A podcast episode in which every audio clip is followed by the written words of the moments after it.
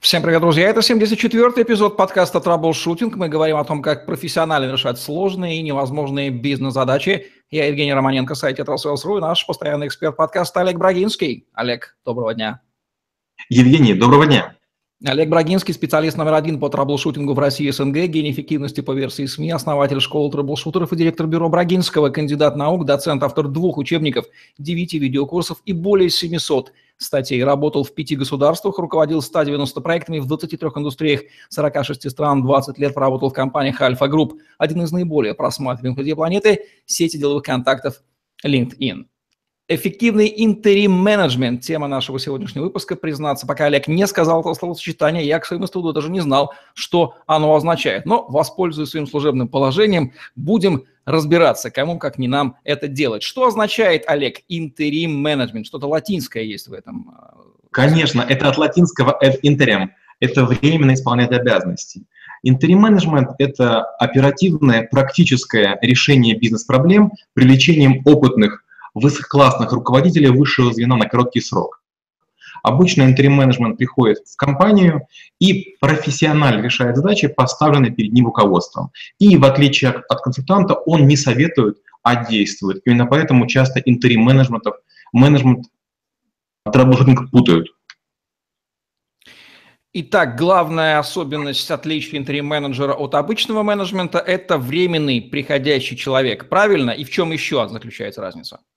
Первое – это приходящий временный человек, а второй – он перехватывает бразды управления. Это обычно менеджеры высокого уровня, которые садятся на руководящие должности. Меня догнала мысль, не были ли варяги, которых славянские племена призвали на правление со словами «Земля наша велика, до порядка в ней нет», эдакими интерим-менеджерами первой половины нашего тысячелетия, первого тысячелетия, но они взяли и остались, в отличие от нормальных интерим-менеджеров, которые должны, видимо, уходить. Итак, а, разница между интерим-менеджером и другими людьми, оказывающими влияние на управление. Вы уже сказали, что от траблшутера он отличается, давайте еще раз повторим. Чем? Траблшутеры не находятся в компании долго. Траблшутеры показывают направление, указывают рукой, что делать, показывают сами, как делать, могут оставаться, но, как правило, стоят дорого, поэтому их отпускают. То есть трэблшутер должен найти такое решение, которое способен передать. Интеримы приходят, руководят, разгребают, собирают на себя негатив и уходят. Если мы сравниваем с другими профессиями, называть профессию явно говорить, чем отличается. Разница между интеримом и консультантом. Уже частично был ответ. Консультант пишет записку, пишет презентацию, говорит, как действовать. Интерим ничего не пишет. Он говорит, дайте мне в руль руки, я сам через время достигну поставленных вами задач. Вы лучше задачу формализуйте и скажите, в какой срок вы хотите ее достичь. А я скажу, возьмусь или не возьмусь, и если возьмусь, то сколько это будет стоить. Вы сами езжайте, отдыхайте, не дай вам Бог на территории появляться, я сам все сделаю. Эдакий проект-менеджер получается наподобие, но проектный менеджер в управлении. Не в процессе, не в проекте а по производству товара, услуги, модернизации предприятия, а, расширении, захвате рынка, а именно в кризисной ситуации, когда происходит нечто экстраординарное, или внешнее давление, или умирает, не дай бог, собственник, или возникает конфликт акционерный, или, или, или. Есть еще когорта людей внешние управляющие, давайте проведем и между ними интеримами водораздела.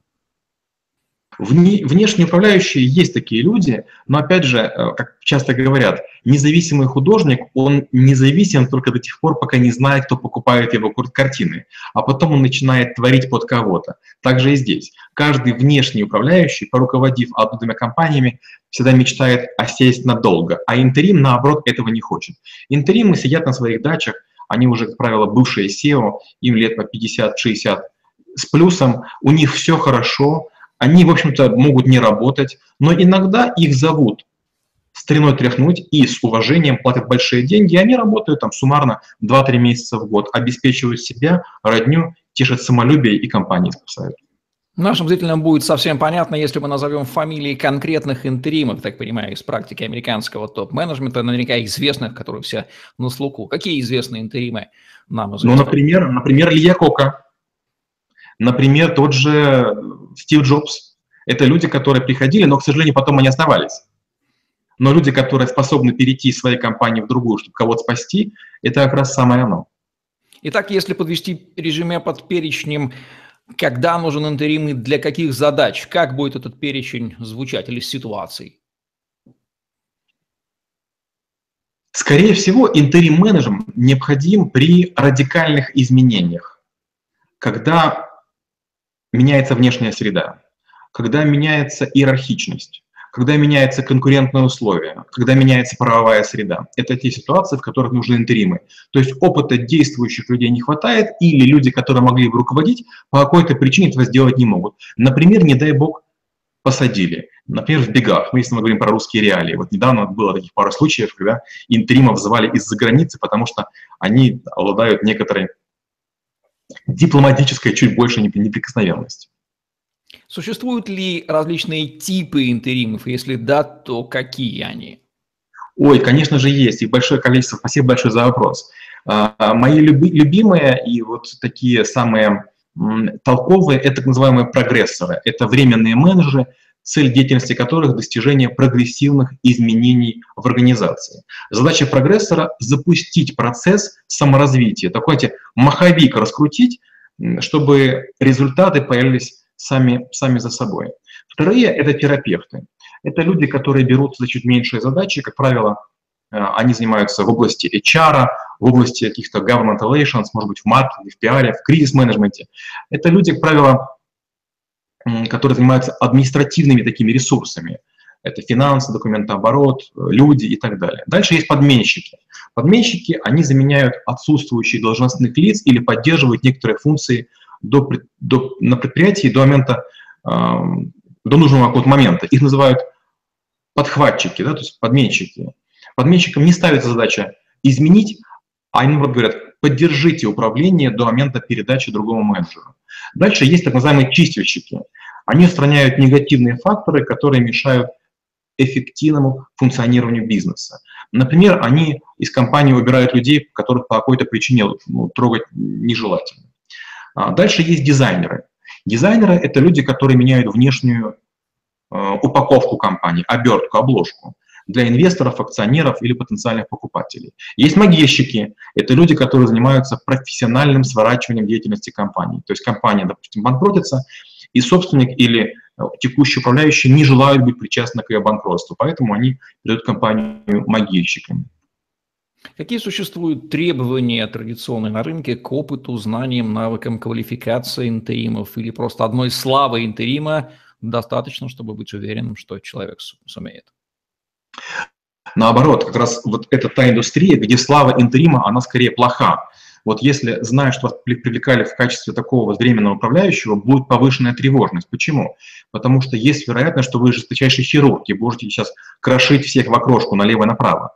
Поэтому лучше всего, когда вы руководили большим крупным предприятием в той же сфере, где проблемная компания, но при этом вы все действовали правильно, заслужили уважение, и люди вспоминают добрым словом. То есть людская молва – это лучшая слава интерима, чем проекты, которые он делал. Как работает интерим? Какие у него полномочия, ограничения, инструментарии? Все ли ему дозволено? Ну, конечно же, нет. Ну, во-первых, надо понимать разницу штатного управленца и любого наемника. Консультанты, траблшутеры, интеримы, адвайзеры – это наемники. Мы, по-моему, в каком-то из подкастов говорили, что главное наше отличие от штатников – штатник сидит на зарплате, его не трогают. То есть плюс-минус год, там плюс-минус контракт трехгодичный, его не трогают. Это, называемое, дают карт-бланш. А вот у интеримов карт-бланша нет. Он должен прийти, и все ждут, что облегчение будет тут же. Это панадол для компании. У компании головная боль, у собственника там дятлы в голове. Он сейчас думает, что вот сейчас опустит интерима в стакан, в котором там все бушует, и тут же успокоится. Поэтому интеримы – это в первую очередь быстрое начало – краткое воздействие и гарантированный результат. Как собственнику сотрудничать с интеримом? Правила сотрудничества? Это сложно. Вот если вы посадите рядышком с собой а, опытного пилота Формулы-1, он что через время скажет, знаешь что, друг, или я выйду, или дай руль, а сам сяду на заднее, заднее сиденье. Интерим и многие похожие ребята не желают, чтобы ими командовали. Они говорят, послушай, ты же позвал, платишь деньги. Я тебе сделаю результат. Вот если ты неправильно его описал, это другая проблема. Но ты же хотел спасения компании, я тебе спасу ее. В оговоренные сроки за оговоренную цену. Не вмешивайся в управление. Это главное требование любого интерима. Отличное сравнение с пилотом болида. Выйди, встань с кресла, дай, я сяду за руль, я знаю, что делать, коль уж тебе достался этот болид. О результатах работы интерима, как судить, как измерить эффективность его работы, главный критерий. Вот как раз, э, когда мы говорим про консультантов и даже трэблшутеров, их оценивать гораздо сложнее. А вот с интеримом все очень просто. Интерима обычно ставят KPI. Ему ставят высокую зарплату и выходной бонус, или так называемый success fee. Ему говорят, в срок там, допустим, 3 месяца или 4 месяца, компания должна иметь такие-то показатели. Если компания их имеет, то наступает fee. А если нет, то возможен возврат, э, возможен возврат или штраф. Редко, но такие бывают. А как раз интеримов контролируют жестче всех вот из семейства таких вот профессий, продающих мозги и навыки управления. Для каких ситуаций интерим точно не нужен и можно обойтись компетенциями других профессий? Ну, например, если в коллективе бунт, связанный с тем, что люди недовольны системой оплаты труда. Например, если на предприятии бунт, потому что у вас плохой ремонт помещений. Или, например, людям не нравится еда в вашей столовой. То есть это обычно не должно касаться бытовых проблем. Это не должно касаться проблем экономии. Это не должно касаться проблем технологии. Обычно проблемы должны касаться существенного ухудшения экономической позиции предприятия на рынке при неизменности его усилий. То есть компания ничего не делает, ситуация ухудшается. Вот тут нужен интерим, вот тут нужен опыт. Эдакий реаниматор, если не позвать которого, компания, скорее всего, умрет и уйдет с рынка. Может ли быть конфликт интересов между интеримом, собственником и другими людьми в компании, и как он разрешается, если он таки возникает? такие конфликты возникают обязательно, но интерим здесь является, пожалуй, последним звеном. Интерим – это такое внешнее давление. Вот представьте, вы приходите в поликлинику, вам колют укол какого-то болючего витамина, там, не знаю, по-моему, B2 или B6, один из них колючий. И вот вам колют, и вы понимаете, вроде больно, но и полезно. Так вот и компания, когда интерим свою иголку вонзает в тело компании, компания начинает визжать. И разные люди бегут к собственнику, и возникают конфликты. Собственник говорит, по какой-то причине не трогай Машу, по какой-то Вася, по какой-то Петю. Интерим говорит, чувак, послушай, ты определись. Здесь поставишь или компанию, так не бывает. Опытные интеримы говорят следующим образом, хорошо, Маша 50 тысяч, Вася 50 тысяч, Коля 50 тысяч. И как только интерим озвучивает цену, у собственника есть два варианта. Он либо уменьшает количество людей, которые нужно протектировать, защищать, или говорит, так, ладно, я все понял, давай, не умничай, компанию спасай, делай, что хочешь. И тут он поступает мудро, если уезжает на другую территорию, отключает телефон и сидит где-нибудь и не реагирует на жалобы. А жалобы будут обязательно, конфликты будут обязательно. Ведь любой новый управленец, новая метла по-новому ведет. Поэтому распределяются иначе внимание, ресурсы и, и другие всякие блага. Уместно ли в столь критичной ситуации вести речь о некой безопасности бизнеса информационной, особенно если да, то как решается этот вопрос? А, у меня было недавно пара, пара ситуаций, где вот э, тоже собственники боялись за информацию. Я каждому из говорил, послушайте, если вы боитесь за информацию, скорее всего, вам помощь пока еще не нужна и консультанты, и интеримы, и адвайзеры, и, и другие там ребята похожие, мы тщательно заботимся о том, чтобы не было утечки информации. И если нас подозревать в этом, это то же самое, что подозревать, что повар готовит с грязными руками и нет медицинской книжки. Но это совсем. Вы же не спрашиваете у механика автомобиля, знает ли он там клемма плюс или минус у аккумулятора. Мы считаем, что знает. Мы в квалификации не сомневаемся. Мы же не спрашиваем стаж водителя такси но почему-то, когда обращаются к интеримам, их начинают по-всякому тестировать. В России это называется проекция собственной некомпетенции. Ну, я ж не во всем разбираюсь. Неужто он разбирается лучше меня? Да, разбирается, бывает. Известно, что Мавр сделал свое дело, Мавр может уходить, когда интерим делает свое дело и уходит. Что он после себя оставляет? И не рухнет ли все то, что он построил после его ухода? Бывает такое, что уходит интерим, компания на какой-то срок еще держит тренд, а потом неизбежно скатывается. И тут собственник начинает ругать интерима, мол, ты пришел, все меня завалил. Но интеримы обычно имеют так называемое гарантийное обслуживание. Они говорят, знаешь что, в течение трех кварталов я готов бесплатно оказывать э, услуги, если вы, соблюдая все мои наработки, правила, приказы, которые я оставил, будете в ситуации ухудшения, я готов удаленно подсказывать, советовать, что будет. Э, не бывает такого, чтобы интерим хотел сидеть долго. Вот сейчас один из моих коллег, он старше меня лет на 10, он является интеримом в одной компании, он говорит, я уже все сделал за два месяца, я очень хочу уходить. Я уже неделю прошусь, а мне говорят, посиди еще дольше. Обычно собственник пытается удержать интерима на какое-то дополнительное время, чтобы гарантировать постоянство результата. А в чем базовая глубинная мотивация интерима? Ему скучно жить или хочется опыт передать, или помочь хочется?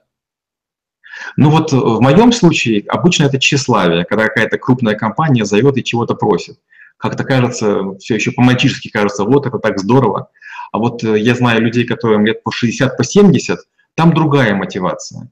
Они каждый раз э, загораются глазами и говорят, значит, нужен, значит, полезен. И что интересно, это классика. Когда я приезжаю кого-то уговаривать, обычно супруга говорит, Олег, ну сколько можно там моего дергать? Ну глянь, с него уже песок сыпется. А я говорю, ну ваш еще нужен. И я вижу, что и у этих женщин, вот для них это очень важная фраза, что эх, мой нужен, мой еще молодец, еще есть там порох в пороховницах. Знает Олег Брагинский, на какие кнопки нажимать. Ну, иначе бы не был бы трабл шутером. Полагаю, что на интерима нигде не учится, невозможно ему научиться, как и на трабл-шутера. Хотя, может быть, в школе трабл-шутеров это и можно сделать. Как им становится и как приобретают эту уникальную квалификацию? Ну вот тут, кстати, вы очень правильно сказали, что мне тоже неизвестно, что были такие, такие вузы, и я, я тоже, хоть и преподаю интерим-менеджмент, я преподаю саму схему. То есть я рассказываю теорию, но я не уверен, что пройдя обучение у меня, может стать интерим-менеджером. Некоторые подходы, которые мы используем в трэблшутинге от интерим-менеджмента, нам крайне полезны. А вот на долгое управление, наверное, людей не учат. Я бы сказал иначе. Наверное, вот среди хороших управленцев в индустрии кого-то зовут. Вот можно по-разному относиться к, скажем, мэру Москвы господину Собянину, но когда я был в Тюмени, многие его хвалили. Они говорили, пока был Собянин, у нас все строили, у нас все происходило. И у меня есть некоторые положительные ожидания от того, что в Москве делает. То же самое было по поводу Петербурга. Многие относились к госпоже Матвиенко негативно, но очередной, по-моему, Попов человек, говорят, менее инициативен и делает меньше пользы. То есть управленец делами показывает, что он сильный управленец. И когда он уходит от дел э, в своей компании и уходит на пенсию, его зовут в качестве интерима. То есть успешное завершение карьеры вовремя обычно является признаком того, что можно звать, можно использовать или в НАП-совете, или в совете э, как, по какому-то направлению, или в качестве интерима. Расскажите о двух ваших полярных кейсах бытия интерим-менеджером, об одном, о котором хочется вспоминать, но о втором, мягко говоря, вспоминать не хочется, для баланса. Ой, ну, конечно же, о том хорошем рассказывать хорошо. Была некая ситуация, в которой меня попросили на время заниматься компанией, где собственник уехал учиться на MBA в Америку. У меня было не очень много обязанностей, и так получилось, что со, со временем парень перестал интересоваться своей компанией, по сути, мне ее оставили, и потом сказали, за какую стоимость должен я ее продать. То есть я заниматься должен был ею там порядка полугода, но мне повезло, и мы свернули деятельность таким образом, что компания получила нового управляющего, и не меня, и того человека, который, который ее оставлял. Все остались довольны деньгами, компания выросла, потом переехала в другую страну, в общем, у них все хорошо. Это кейс хороший. И есть другая ситуация, где меня попросили помочь с рядом процессов, сложный проект, а, значимую роль играет э, кредитор, который влил в компанию невероятное количество денег, вот этой компании в свое время там, существенно помочь я не смог. Почему? Потому что компания была заинтересована не на то, чтобы работать на создание продуктов, товаров или услуг, а на то, чтобы удовлетворять запросы кредитора. То есть у всей компании была такая культура, что главное, чтобы дядя Вася был доволен. И вот с этим работать было почти невозможно. То есть дядя Вася, даже не присутствуя в комнате, в помещении, направлении, он постоянно как бы незримо висел, как тенец Гамлета. Бывает так, что хирург спасает пациенту жизнь, отрезая ему при этом руки и ноги. Вопрос, интересно ли в этом качестве жить. Бывает ли такое, что интерим поступает так, и собственник вынужден выбирать между жизнью и такой вот, ну, не смертью, но полужизнью? Да, да, да, да. Это как раз, как раз та серия вопросов, за которых я вас обычно и благодарю. Это действительно бывает так, что люди говорят, да я без ноги уже и человеком быть не могу, хотя потом еще живет долгую жизнь. Так и в компании. Представьте, когда вы приходите и говорите, знаете что, мы теперь не выпускаем вот такую-то продукцию. А все говорят, а нас кормила 30 лет. А вы подумайте, у нас там сидит там 400 чертежников, которые только этим занимаются. Вы понимаете, что это гордость вообще страны. А я говорю, может, она, конечно, и гордость, только убытки минус 14%. Вот вы делаете, что хотите, от этого нужно избавиться. И мы нарушаем целостность предприятия, мы ставим забор буквально там по-живому, мы продаем часть территории, мы продаем патенты, и прямо старики собираются, вещи уходят и слезливо говорят, нет, с этим мудаком мы работать не будем, показывая на меня. И, и возможно, они понимают, что я прав, но как обидно проработать в компании там, или, там, на заводе 70, вернее, 50 лет, и в возрасте 70 лет уйти только потому, что кто-то не поддерживает твоих интересов. Там какие-то какие люди считают, что это великая задача державы, другие говорят, что должно поддержать государство, а приходит умник и говорит, чик, все, нет цеха, нет, нет полпредприятия. Нужно ли сопровождать появление интерим-менеджера в компании некоторой, скажем так, пиар-поддержкой объяснять, что это и для чего, или все это дела тайные и конфиденциальные? Желательно поддерживать. Вот э, чем больше я работаю вот в похожих сферах, хотя, если честно, не могу гордиться большим количеством именно интерим-проектов, это, может быть, там суммарно было до 10 раз. То есть это я скорее теоретизирую. А, когда первое лицо поддерживало, приводило и говорило, ребята, вот эти вопросы полномочия здесь, а потом не принимала людей по этим вопросам и отсылала ко мне, я себя чувствовал нормально. Но часто бывает так, что собственник вдруг просит встречу или там поздно вечером в пятницу и рано утром в понедельник и говорит, слушай, а вот это мы так-то с мужиками решили, если можно, ты меня поддержи. И вот тут ситуация, конечно, накаляется. Послушай, как поддержи? Ты на что меня нанял? Что тебя поддерживал? Или что я задачу за тебя решил? И тут, конечно, возникают нюансы. Пиар-поддержка очень нужна. Нельзя, чтобы у компании было две головы.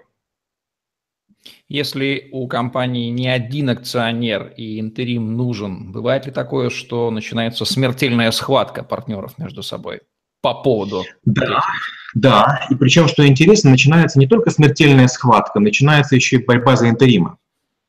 Один раз я имел неосторожность принять э, в сторону технаря, человека, который разбирался, разбирался в больших технологиях. В конце концов, компанию мы не спасли. Ну, там все закончилось нормально, она просто разделилась. В другом случае я не поддержал ни одного из собственников, и тоже произошел раздел. Если начинается конфликт собственников, в него лучше не вмешиваться. То есть не быть разменной монетой, не быть там маленькой гирькой, надеясь, что там твое влияние кому-то поможет. Не поможет.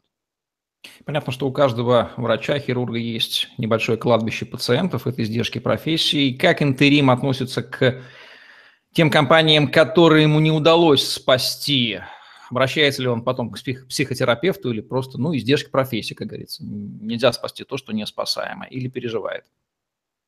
Ну, трудно говорить за всех, у меня переживания есть. Как мы с вами уже говорили, далеко не каждый успех, и не каждый проект заканчивается успехом. Провалов, наверное, значительно больше, чем успехов по разным причинам.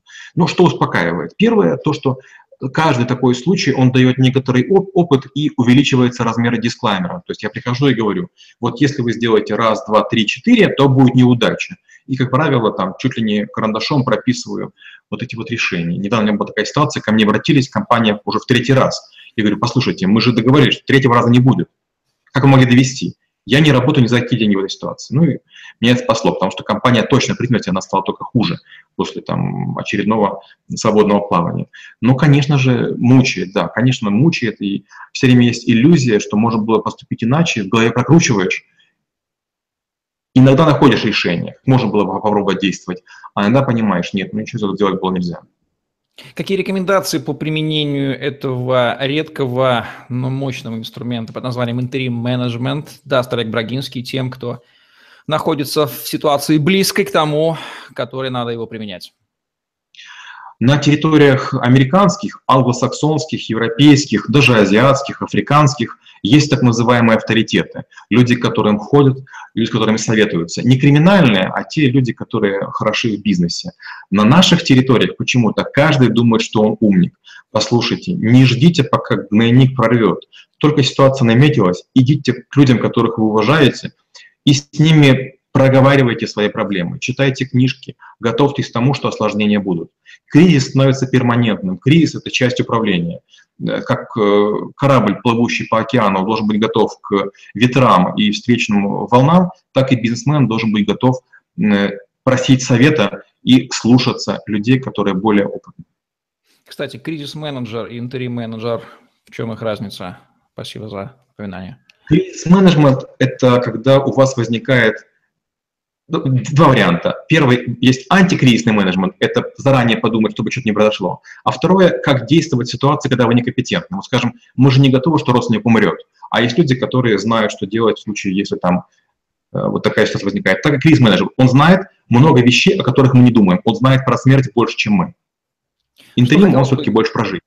Что хотелось бы добавить под финал к этой глубокой важной теме? Я бы хотел сказать следующее, что наука управления, она бездонна, безгранична и абсолютно широка. Если у вас получается управлять сегодня, не думайте о том, что вы справитесь завтра. Беда всегда приходит оттуда, откуда не ждали. Во-первых, управлению учитесь, а во-вторых, учитесь и кризисному управлению, и интерим-менеджменту, и другим всяким вещам. Знание смежных э, к менеджменту профессий, навыков и диалектов крайне полезно. Вот такой вот остросюжетный, немного философский выпуск подкаста «Траблшутинг», где мы говорим о том, как профессионально решать сложные, невозможные бизнес-задачи. Получился у нас с Олегом Брагинским про интерим менеджмент. Ставьте лайк, подписывайтесь на наш YouTube-канал, чтобы не пропустить новые интересные видео с вашими любимыми экспертами. Если чувствуете, что сказанное выше имеет к вам отношение, ну что ж, вы знаете, как действовать. Удачи вам, принимайте правильные решения. Всем пока. Спасибо и до встречи через неделю.